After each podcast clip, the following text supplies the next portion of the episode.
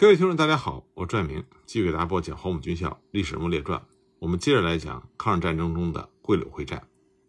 上次我们说到，广东方面的日军为了策应桂北日军主力方面的作战，所以就派出了两个师团，再加两个旅团，沿着西江而上。那么他们的进展很快，这就打了白崇禧、张发奎一个措手不及。蒋介石急令第七战区邓龙光的部队，及下属的张弛的第六十四军。以及第九战区杨森的部队和所属的丁字盘军、罗奇军、杨汉玉军等部队，立刻进入广西，转归第四战区指挥。但这些部队呢，除了六十四军战力还算完整之外，其余的呢，都是第九战区经过激战的残部，士气沮丧，兵员奇缺。像罗奇的那个军，虽然名为一个军，但实际上只剩下一个人数不足五千的九十五师。而在黔桂边境上，蒋介石的嫡系中央军却迟迟没有得到命令援助广西，这让人怀疑蒋介石对于桂柳会战的态度。其实这个时候，蒋介石心里很清楚，以日军的进攻力度，任何一支国军部队去广西的话，都有可能遭受重大损失。而这个时候呢，按照国际的大形势，日本已经是强弩之末，这场战争呢已经看到了曙光。蒋介石作为当时中国战场的最高统帅。他肯定已经在考虑战后的情况，所以他保留自己的有生力量，这也有他自己心中的盘算。我们再来看当时战场的形势，来自西江的日军进攻的速度非常快，这就给桂林和柳州的背后造成了很大的威胁。柳州是战区中心，在兵力使用上，白崇禧和张发奎是不可能做到在桂林和柳州两方面同时进行主力决战的，所以呢，他们两个人共同决心。放弃平乐间决战的预定计划，改以桂林作为北面的支撑点，利用桂柳之间的铁路以及柳江水道交通便利的条件，转用张弛和黎兴树这两个军在西江方面，希望能够击破桂平的日军，排除背后的顾虑。得手之后，再把主力转用在桂林方面，支援桂林的作战。为了掩护张黎两个军的集中，他们先命令原来在高雷方面的张弛军的幺五五师。兼程向桂平前进，然后再将严森武的幺三五师以及唐继的独立纵队在武宣东面的金田高地阻止日军前进，再命令罗奇军由蒙山向平南丹竹进击，策应桂平方面主力的攻击。这个内线作战指导在战略上本来是非常积极的，但是呢，当对桂平攻击实施兵力部署的时候，白崇禧呢却以保存桂系黎兴树军的实力作为主要目的。并没有按照原来第四战区将黎兴树的部队由桂县渡过邕江，和张弛的部队沿江并进向丹竹平南出击，切断桂平日军的后路，并且策应张弛军右翼攻击的这种计划，反而是借口集中优势兵力在主攻击方面，将黎兴树的军重叠配备于张弛军的背后，这样就使黎兴树的部队得以避免在正面第一线攻击的损失。那么张弛呢？虽然看破了白崇禧的用意，但是他不敢坚持己见，只是对白崇禧唯唯诺诺，遵照白崇禧的指示下达了作战命令。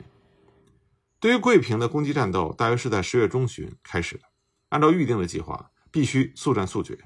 要在五天之内攻击桂平，将当面日军的独立二十三旅团以及二十二旅团的一部全部予以歼灭。这次作战呢，是由邓龙光统一指挥。张发奎本人也在黎塘设置了前进指挥部，亲临前线指导战斗。攻击日军的主力，除了张弛的三个师全部展开攻击之外，还另外配备了美式幺零五榴弹炮一个团以及七五山炮一个营。同时呢，美军十四航空队以柳州机场作为基地，使用大约五十架飞机协同地面部队作战。当时呢，国军的士气还是非常旺盛的。一举就攻克了日军蒙虚的前进据点，但是因为日军迅速的集中兵力，后退顽强的固守桂平城区，再加上国军的弹药居然有时候接济不上，以及陆空协同动作生疏等原因，攻击到了第九天，仍然没有能够拿下日军的最后据点，攻势受挫。之后呢，因为桂林方面的战局影响，只好停止了攻击，放弃了内线作战的全盘计划。之后，会战的形势就开始向柳州方向转移。桂平攻击战斗受挫的原因，虽然在战略上是由于桂林方面的战局的影响，但是最主要的原因是军事指挥的不一致所导致的战术部署上的错误。按照日军华南派遣军司令田中久一在广州投降之后的陈述，当时据守桂平的日军大约是六七千人，经过国军九天的猛烈攻击之后，死伤过半，弹尽粮绝，在夜里都需要用鞭炮来代替枪声。但是由于国军在邕江的右岸并没有部署侧翼的攻击，所以日军的右侧背并没有遭到任何的威胁。因此，可以缩小防御正面，集中力量来对付蒙虚方面正面的攻击，所以呢，能够支持比较长的时间。如果按照原来的计划，让黎行树的部队在邕江右岸攻击日军的侧背，那么很有可能桂平的日军守军没有办法坚持那么长的时间，也逃脱不了被全部歼灭的命运。泉州战斗以国军的失利结束之后呢，日军的兵锋就直指桂林。那么，国军在桂林方面准备的情况如何呢？一九四四年七月，韦云松被任命为桂林的防守司令，这是白崇禧亲自选拔，并且向蒋介石保荐的。白崇禧选韦云松的主要原因，这是因为一九三零年，当滇军进入到广西围攻省会南宁的时候，桂军当时死守南宁的部队就是由韦云松指挥的。当时他守了几个月，等待白崇禧在柳州组织训练部队进行反攻。当时守军把南宁的存粮都吃光了，后来以商人囤积的黑豆充饥。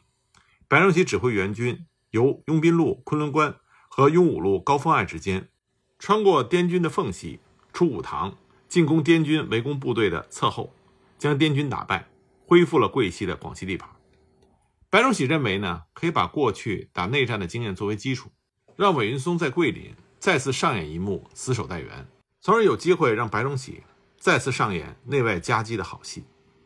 在白崇禧的眼里，韦云松是桂系里唯一能守的爱将，所以呢，就把死守桂林的任务交给了韦云松。不过，韦云松也自己非常清楚他所接到的这个任务的艰难程度，因为毕竟这个时候抗日战争不是1937年刚开打的时候，而是在1944年快要结束的时候。中国军队的将领们基本上对日军的战斗力有着充分的理解。当时不少人看到韦云松被任命为桂林的防守司令，要在桂林死守三个月，都非常替他担心。在这种情况下，想要组织防守司令部都非常难找到人，因为大家都看到了蒋介石命令桂系的部队死守桂林，命令粤系的部队死守柳州，而他自己的嫡系部队却控制在黔桂的边境上进行整训。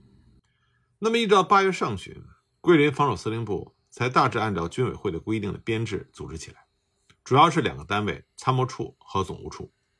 总务处的上校处长是由韦云松的堂侄韦世宏来担任。总务处其他的成员大多数都是韦云松的旧部。参谋处的上校处长也是韦云松的旧部叶振文。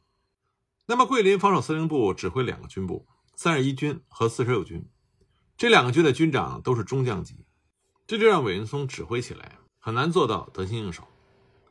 韦云松当时想找防守司令部的参谋长，找了好几个人都不合适。后来呢，他当年守南宁的副手陈继环就向韦云松表示，想要帮助防守桂林。韦云松很高兴，就报告给了白崇禧。白崇禧当然也非常开心，因为陈继环他也是老桂系，是一名老中将。不过他这个中将军衔在军委会里是不挂号的。那么按照军委会的规定，因为他没有正式的少将以上的军衔，所以不适合于当参谋长。最后呢，只好由桂林防守司令部让他当了一名不用向军委会汇报的中将参谋长。从这件事呢，也可以看出当时防守桂林的难度。九月份，参谋处长叶振文他就活动想去当临桂县的县长，实际上他的目的是为了逃出死守的桂林。白云松呢，一看这个人根本无心参加守城，同时也希望让他出城去保持和城内的联系，以便在守城的过程中通过叶振文。能够及时的得到城外的情报和供应支援，于是呢，也就允许他去当临桂县的县长，还给他出了介绍信。到了一九四四年八月份，衡阳失守，那么桂林防守司令部就按照军委会和第四战区司令长官部的电令，强迫疏散。当时桂林的情况非常的复杂，需要疏散的人口和物资非常的多，而防守司令部呢，人手又不足，什么疏散计划也没有，交通运输工具除了火车。由战区司令和所属的机构掌管安排之外，汽车和船只，防守司令部完全无法控制。当时桂林许许多多的机关的汽车是不接受控制的，所以防守司令部只能强制的控制了一部分商用汽车。不过开出去之后就不会再回来了。而且呢，当时的防守司令部主要的注意力都是放在规划阵地的构筑以及处理桂林的防空警戒这方面，因为人手和经验的问题，在疏散这方面出现了很大的疏忽，就造成了极大的混乱。当时出桂林的火车上，无论是车厢里还是车顶上，但凡是能够容身的地方，都挤满了人。火车开起来非常危险，还有不少人因为抢车而受伤。另外还有撞车、翻车的。到了八月底或者九月初，强迫疏散完毕，防守司令部命令守城部队挨家挨户的进行检查。当时强迫疏散命令是这么说的：强迫疏散期，但凡私自留在室内者，以汉奸论。所以检查之后呢，报告说已经没有一个居民留在桂林市了。白崇禧曾经指示广西省政府和各专区的专员发动劳军，说要多送一些猪牛羊到城里，以备日军围城之后守城的部队仍然有的吃。但实际上疏散之后，除了各级司令部吃得好、喝得好之外，城内的士兵连蔬菜也吃不上，因为兵荒马乱，劳军根本就谈不到，同时也没有人能够挑菜进城来卖了。采买副食品，在日军围城之前，还可以派人到数十里之外的集市去办，但是日军围城之后就不行了。我们再来看看桂林的防守阵地。桂林的防守阵地选定呢，是白崇禧带头之下，经过现场的考察之后决定的。中部呢是以古牛山作为主要的支撑点，各方面的主阵地的纵深都是由城郊到城内，核心阵地以靠近北门的鹦鹉山作为中心。但是按照计划的阵地的正面和纵深，以四个师的兵力配备上去，是不可能构成严密的火力网，所以只好利用桂林石山的特点节约兵力。但这样布置的防守阵地效率明显不足。比如说漓江东岸的阵地，猫耳山、屏风山、普陀山都不能以轻重机关枪的火力相互支援，只好在猫耳山和屏风山各配置了一个加强的步兵连，两处呢。都只是一个孤立的据点。七星岩、普陀山、月牙山地区配备了两个营的兵力，在阵地前虽然能够构成火网，但是因为石山的特点，到处都是死角，不仅轻重机关枪消灭不了，迫击炮也不容易消灭。漓江西岸阵地的火力也很少能够支援到漓江东岸的战斗。参加守城的虽然有一个炮兵团，但是由于桂林石山特点，死角太大，炮兵很难协同步兵进行防御作战。桂林山水甲天下，风景虽然看得很美，但是呢，桂林的石山就有很多大大小小的岩洞，无山不洞，无洞不齐。这些岩洞呢，防空的效果很好，但是作为防御阵地就非常的不好办，死角大，上下左右交通不便，火力难以相互支援，而且石质非常的坚硬，挖掘困难，想要构筑掩体和交通壕都成了大问题。所以当时守军只能尽量的搜寻岩洞来利用，但是洞口的方向和大小不一定合乎要求，没有两个洞口的岩洞用来做掩蔽部，就要考虑这将来会不会成为一处死地。而且呢，以岩洞作为防守阵地，就意味着你不能轻易的变换阵地。如果日军用大炮来打，很有可能一炮打来，大石块砸下来就堵塞住了洞口，而且石山呢也会造成跳弹。和石块被打碎散飞，增加守军的死伤。当时守城部队极度缺乏工兵器材和工兵部队，而申请的钢筋水泥也没有运到。在这种情况下，防守司令部只好指示守城部队自己购买铁钎、铁锤打眼，然后再用黑色炸药进行爆破，把石块砌成掩体，组合石块就用石灰。这样构筑的阵地，想要死守三个月是很难成功的。那么在七月之后，八月初，在考察阵地的时候，有人就提出要在阵地前扫清射界的问题，因为当时防守阵地前有很多的房屋，那么桂林市的房屋有很多是有权有势的大官的，比如说李宗仁、白崇禧、黄旭初、李品仙、夏威这些贵系大官的家属或者是亲戚的房屋，防守部队想要破坏是不敢动手。当时白崇禧的指示是，阵地前妨碍射击的房屋可以破坏，必要的时候可以放火烧。并且指示军长、师长、团长具体侦查，预先计划好如何扫清射界。防守司令部规定，放火要分两个步骤：第一步先烧城外的，第二步再烧城内的。那么有一些建筑是不能烧的。但是炮兵呢，要把这些保留的建筑物的射击诸元测量好，一旦日军在之后利用这些建筑物，那炮兵就直接用炮火将之摧毁。在烧城外阵地前的房屋的时候，要预先断开火路，防止蔓延进城内。在烧城内之前，必须要详细侦查必须放火烧的部分，也要断开火路，防止蔓延，并且还规定了桂林市警察局留在城内的义勇警察大队要先做好救火的准备。波兰日军还没有开进到广西境内的时候，桂林这边的扫清社界的火就烧起来。下命令的人呢是夏威。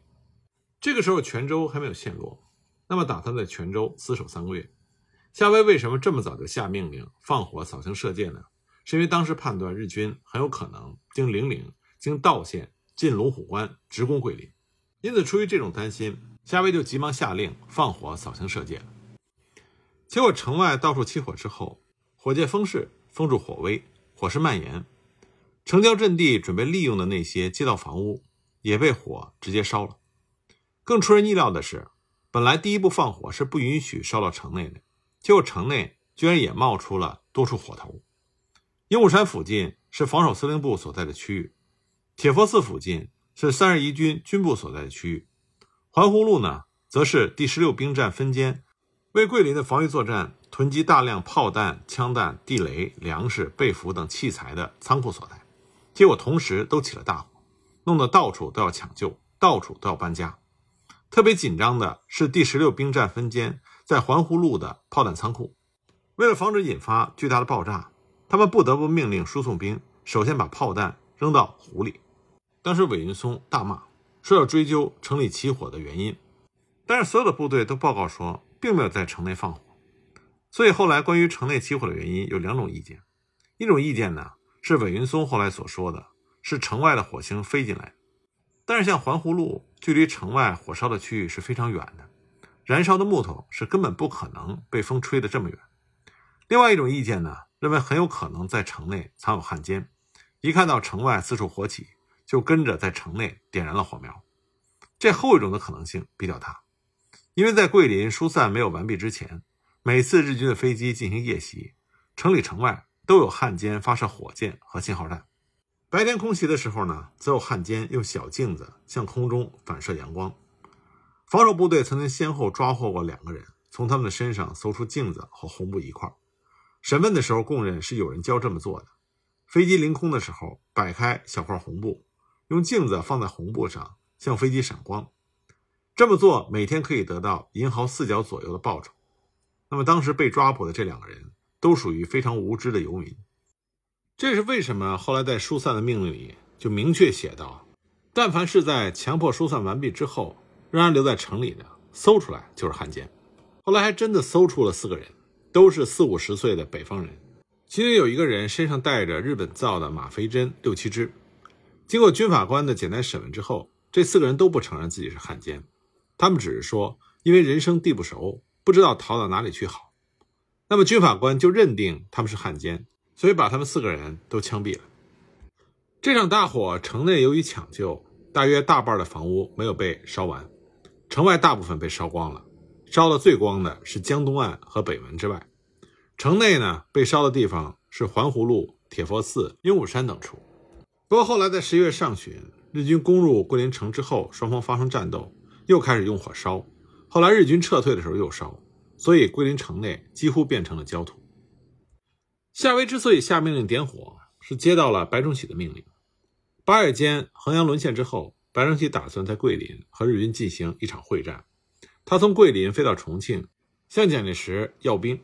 桂林大火呢，就是他到重庆请兵的时候让夏威实施的。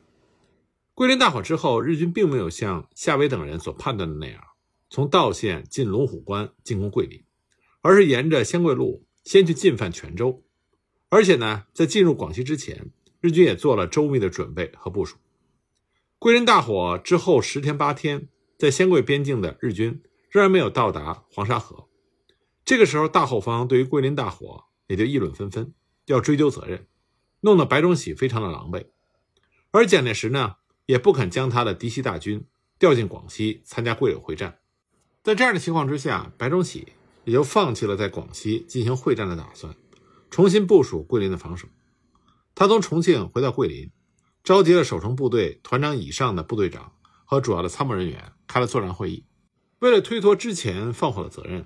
白崇禧呢就把他从重庆秘密带回来的一些烈性燃烧剂作为物证，来证明桂林大火完全是汉奸放火烧的，并且说那四个被枪毙的人就是负责放火的汉奸。那么，在白崇禧召开的桂林作战会议里，除了之前跟他一块去重庆的四十六军副军长韩练成以及他身边的参谋人员孙国权之外，其他参加会议的部队长和幕僚都不知道，白崇禧这个时候已经打算要变更原来制定的守城计划。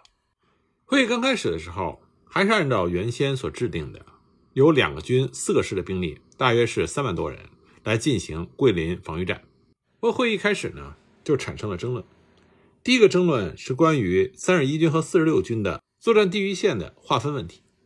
按照原来的计划呢，是南北划分桂林。东边归三十一军，西边归四十六军，两个军由主阵地到核心阵地都各有一定的作战地域。但是四十六军的军长厉行树他不同意这样的划法，他主张四十六军的作战地域只有桂林城外西面的阵地，城内呢全部归三十一军。他的理由是这样责任分明。第二呢，三十一军的两个师都是作战师，四十六军的两个师中有一个师是后调师。而且判断日军围攻桂林的主攻方面必会在桂林的北面或者是东面，那么三十一军挨打必会退守城里，而四十六军方面不是日军的主攻方面，所以日军的兵力在这方面会弱一些。但是反对的意见认为，如果三十一军被迫退守城里的话，那么城郊的主阵地因为战斗损耗，兵力也会不够，四十六军也根本没有办法守下去。一旦也撤进城里，那么黎兴树的建议也就行不通了。那么第二点争论呢，是按照原来的计划，配备在江东岸阵地的兵力是一个步兵团，防守司令部的总预备队则是两个团，分置在铁佛寺附近和中正桥西端附近。但是三十一军的军长贺维珍认为，江东岸的普陀山、月牙山俯瞰整个城内，地形非常重要，必须配备两个团的兵力。这两个争论始终没有结果。那么这个时候，跟随白崇禧由重庆而来的韩练成。就提出了另外一个新的问题，大意就是守城必须有城外的机动部队进行策应，摆两个军在桂林防守是下策，只用一个团的兵力守核心阵地，应该把其他的主力调出去，机动的攻击日军的侧背，这才是上策。但是因为命令所限，不能这么做，所以可以采取中策，那就是派出若干的兵力调出去，机动的策应桂林的防守。韩连成说完这番话之后，白崇禧就接话了。他说：“守城必须有城外的支援。本来两个军守城，先以消耗日军的兵力，再以机动的生力军从外面反包围，在桂林打一个会战是可以的。大家都很有信心，这很好。但很可惜，中央在贵州的主力军不来了，所以抽出若干的兵力到外面去是必要的。”那白崇禧这么说完之后，会议也就结束了。到底把谁调出去，把谁留在城里，这个问题就不方便。在有两个军、四个师团长以上的干部都参加的会议中讨论了。白崇禧另外召集了少数人去开了一个秘密会议。那么这个秘密会议最后做出的决定是什么呢？我下一集再继续给大家讲。